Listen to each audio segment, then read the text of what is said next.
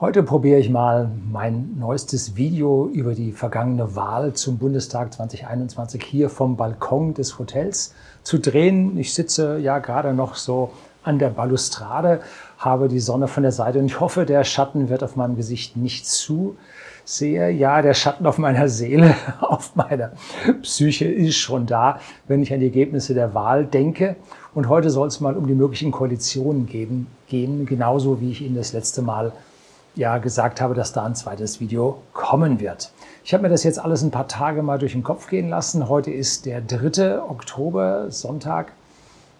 Und so langsam ja, bildet sich ein Modell der politischen Umgebung, das dann doch zu einer sehr überraschenden, ja, hohen Wahrscheinlichkeit für die kommende Koalition für mich ja ausgeht.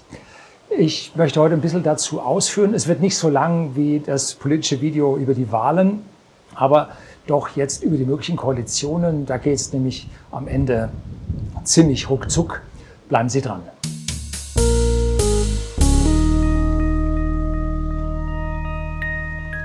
Guten Abend und herzlich willkommen im Unternehmerblog, kurz Unterblog genannt. Begleiten Sie mich auf meinem Lebensweg und lernen Sie die Geheimnisse der Gesellschaft und Wirtschaft kennen, die von Politik und Medien gerne verschwiegen werden. Guten Abend ist nicht so ganz richtig. Äh, wir haben 17 Uhr. Der leichte Wolkenschleier ist so verschwunden. Wir haben einen wundervollen 12.000 Schritte Spaziergang am Meer gemacht. Ja, braun ist man auch dabei geworden. Vitamin D-Spiegel ist hoch und die Stimmung ist gut. Und heute möchte ich Ihnen mal hier so richtig die Stimmung verderben. Wir haben ein Wahlergebnis gesehen, was Sie auch Sie mittlerweile ja durchventiliert haben. Und wir stellen fest, dass wir etwas mehr als die Hälfte der abgegebenen Stimmen für die bürgerlichen und rechten Parteien gesehen haben. Also FDP, CDU, CSU und AfD. Etwas weniger als die Hälfte der abgegebenen Stimmen gab es für die grünen und roten Parteien ja, können wir auch Gesamtrot nennen, egal. So. Und damit kriegen wir jetzt keine Koalition hin, die jetzt Rot-Rot-Grün wäre, die von vielen Leuten jetzt bevorzugt würde. Eigentlich sagen viele Leute, die Große Koalition hat abgewirtschaftet und eigentlich müsste jetzt mal mit großer Koalition schlecht sein. Schluss sein. Schlecht. Aber so weit sind die Menschen bei uns noch nicht, dass sie jetzt hingehen und sagen, wie damals in Griechenland, wir wählen jetzt ganz rechts außen und ganz links außen und die machen äh, sowas, nannte sich früher eine Querfront und wählen mal so etwas. Ja, jetzt einen Augenblick mal warten. Wir haben hier äh, ganz seltenen Flugverkehr. Am Samstag kamen hier vielleicht 30 Flugzeuge und heute am Tag ist das vielleicht der vierte oder fünfte. Aber nun, man will ja in den Urlaub kommen und da geht dann auch mal der Flieger. Kann man nichts anderes machen. So, also wir sind noch nicht so weit wie die Griechen, die gesagt haben, also Katastrophe mit den bestehenden Mitteparteien, äh, wir müssen auf die Flügel gehen und bilden hier eine Querfront. Nee, das, so weit sind sie noch nicht und haben also jetzt eigentlich völlig fantasielos gewählt.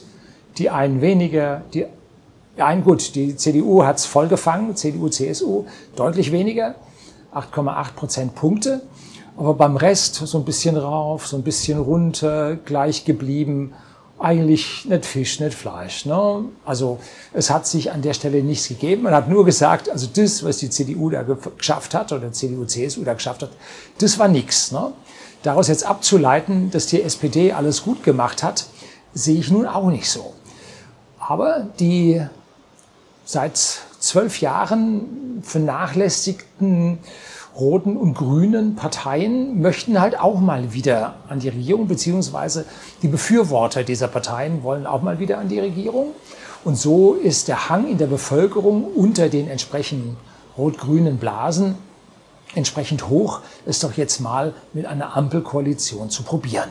Das heißt, Bundeskanzler Scholz mit der SPD, dann zweite Partei im Bunde die Grünen und der Königsmacher, die FDP, hinterher. Hm.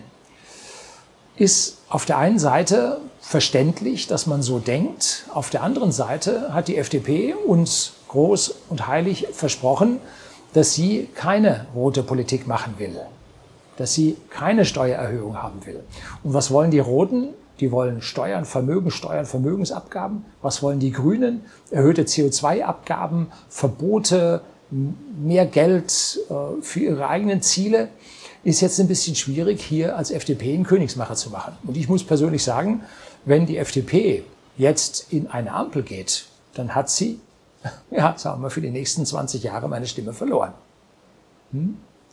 Also, dass sie das letzte Mal nicht in eine Jamaika gegangen ist, war für mich wichtig, dass hier also nicht äh, fundamental grüne Politik in Deutschland gemacht wurde. Dass man dafür als, als Retourkutsche nochmal eine große Koalition bekam, die den Karren so richtig in den Dreck gefahren hat. Nun, das ist die andere Seite der Medaille, kann man nicht von ab. So, jetzt versetzen wir uns mal auf die andere Seite des politischen Spektrums, wie ich es jetzt schon angedeutet habe.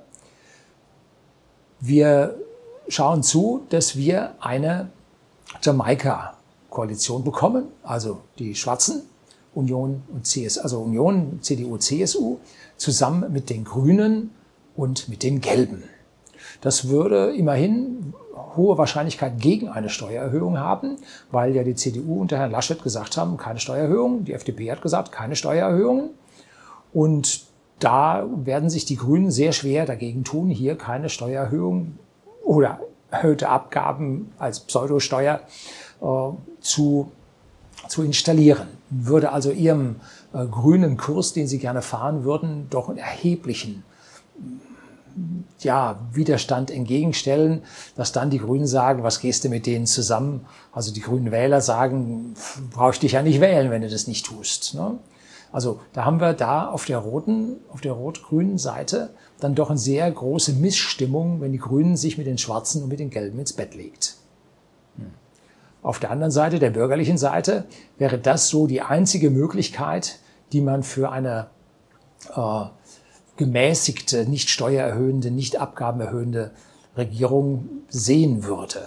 Das heißt, auf der einen Seite haben wir die mehrheitlich rot-grünen Wähler, die äh, also nicht mehrheitlich im Sinne von Mehrheit unter den Wahlergebnissen, unter den Wählern als solches, sondern in der rot-grünen Blase, wo die sich zu Hause fühlen, haben wir die Mehrheit, die sagen, ja, also mit der FDP zusammen und dann sich von denen vorschreiben lassen, keine Steuererhöhungen, das ist gegen unsere soziale Gerechtigkeit, wie wir sie sehen.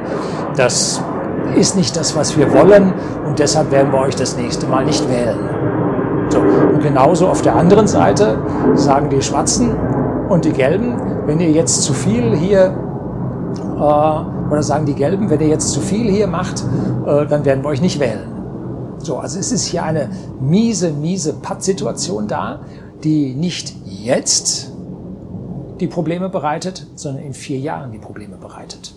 Und jeder von den Politikern weiß im Inneren, dass die richtigen Probleme erst jetzt auf uns zukommen. Alles vorher war ja extrem wachsende Steuereinnahmen, extrem wachsende Haushaltsbudgets, Geld gedruckt ohne Ende, als gäbe es kein Morgen. Und man konnte das Geld mit vollen Händen den eigenen Klientel in den Rachen schmeißen. Und das war einfaches Regieren, keine Frage. Und wenn man da was falsch gemacht hat, man musste ja auch nicht zurücktreten. Ne? Man hat sich dann entschuldigt und dann war alles gut, dann blieb man drin.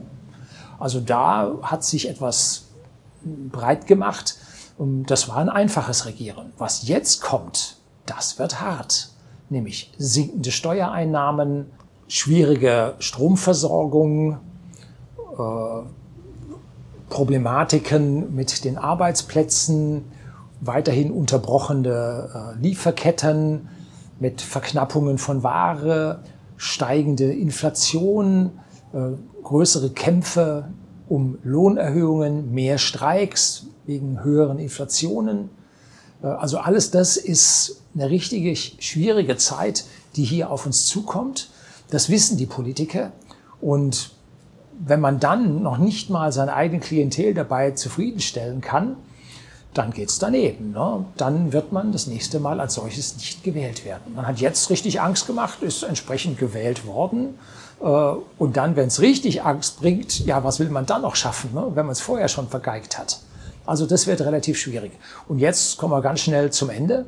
Die einzige Chance für eine, in Anführungszeichen, vernünftige Koalition sehe ich zwischen Rot und Schwarz. Bundeskanzler Scholz mit der SPD, mit dem Juniorpartner, das muss Ihnen wehtun, CDU, CSU an der Seite.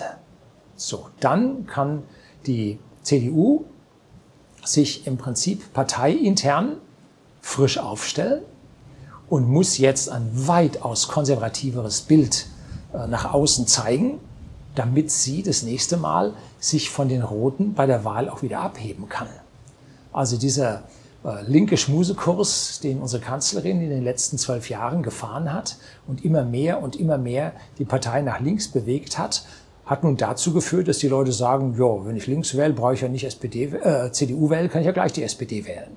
Und schon äh, macht man ein paar Sachen falsch, äh, schafft sich ein bisschen zu viel Geld in die eigene Tasche und schon laufen einem die Wähler davon. Man muss also jetzt als Juniorpartner der Großen Koalition weitaus stärker äh, sein Profil als Opposition in der Großen Koalition schärfen, um dann das nächste Mal wieder der Steuer übernehmen zu können. Allein, ob das klappt, ich habe da meine Zweifel. Auf der anderen Seite würde ich das für unglaublich gerecht halten, wenn die beiden Parteien, die das miteinander, und ich spreche die SPD nicht frei davon, das ist so rotes Mäntelchen, die waren ja nur Juniorpartner in der SPD, die sind ja nicht schuld gewesen, das hat ja alles Frau Merkel gemacht und so. Das ist zu einfach. Man kann während einer Regierung, kann man mit Koalitionsbruch drohen und sagen, das ist eine rote Linie, da gehen wir nicht drüber. Das hat die FDP 1982 gemacht und hat die Koalition aufgekündigt. Also solche Dinge kann man tun. Aber nein, die wichtigste Sachfrage ist, wie geht es mit mir weiter? Und wenn ich jetzt auf dem Ministerposten sitze, dann trete ich nicht zurück, dann bleibe ich bis zum Ende der Koalition auf diesem Ministerposten. Äh, alles gut, für mich ist gesorgt. So, dann zusätzlich sollte man sich überlegen, wie lange hat denn die SPD das Sozialministerium inne, federführend? Und zwar das Arbeitssozialministerium hat den größten Haushalt mit Abstand. Und zwar Größenordnung zwei Drittel, ich glaube nicht ganz, aber fast, von dem gesamten Bundeshaushalt. Und das haben die schon seit, ja, sagen wir mal, zu 60 Prozent seit damals die erste große Koalition mit dem Herrn Kiesinger war ein CDU-Bundeskanzler, äh, übernommen haben. Ähm, das war ziemlich durchgängig, waren die da mit an der Regierung, unterbrochen nur durch äh, Kohl mit der FDP und einmal Merkel mit der FDP, aber sonst seit 1966 haben sie durchgängig an dieser vermurksten Regierung teilgenommen und haben damit jetzt auch das Üble, was sie verursacht haben, auszulöffeln. Kleiner Treppenwitz kommt dann auch noch. Äh, der Herr Scholz wird einer der ersten Kanzler sein, die sich mit extremen Problemen mit ihrer Vergangenheit während der Regierungsperiode auseinandersetzen müssen.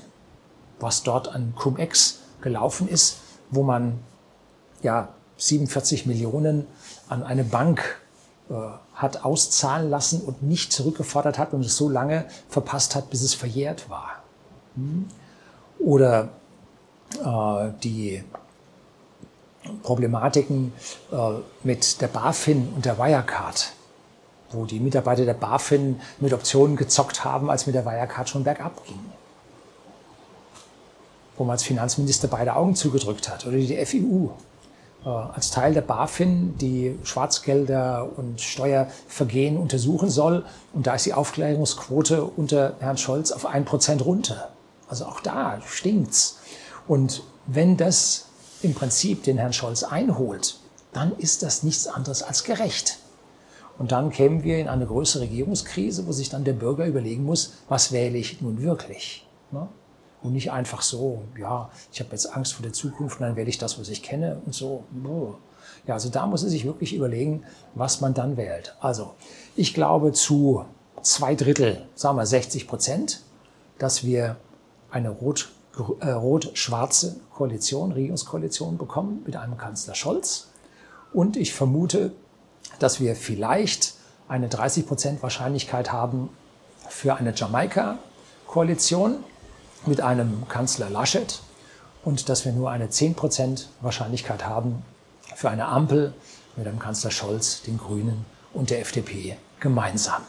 Denn hier geht es bei der FDP ums Überleben. Ein zweites Mal äh, abgestraft zu werden von der Bevölkerung für Unsinn, den man macht, für Verrat am Wähler, das werden sie so als solches nicht überleben können.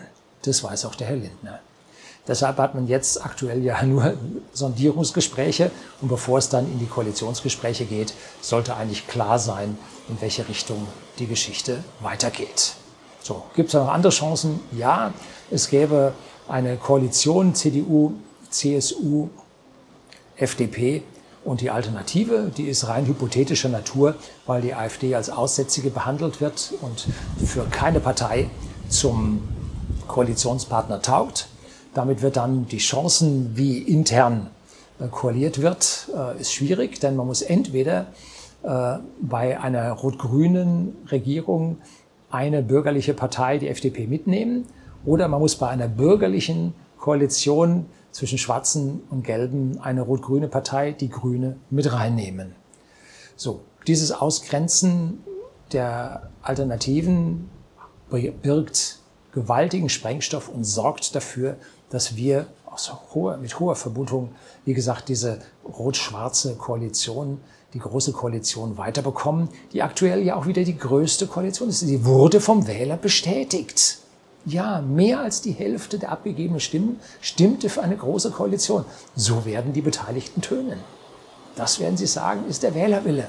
Große Koalition weiter. Und so schlecht waren wir doch nun wirklich nicht. Ne? Ja. Dann gibt es natürlich Minderheitenregierungen. So eine äh, rot-rot-grüne Minderheitenregierung toleriert durch die CDU. Das gibt's. Es gibt's in Thüringen. Ne? Äh, also dann kann sich aber die CDU, CSU verstecken. Das wird man auf dem Bund ihnen nicht durchgehen lassen. Ähm, dann gäbe es also auch noch äh, andere Koalitionen, die toleriert werden könnten, zum Beispiel eine schwarz-gelbe Koalition, die jetzt von Grünen toleriert würde zum Beispiel. Äh, auch das, äh, glaube ich nicht, wird den Wählern schmecken von den Grünen. Also insofern also je länger ich den Gedanken hin und her wälze, hin und her drehe, umso mehr wird es rot-schwarz werden. Und da weiß man dann, was man hat.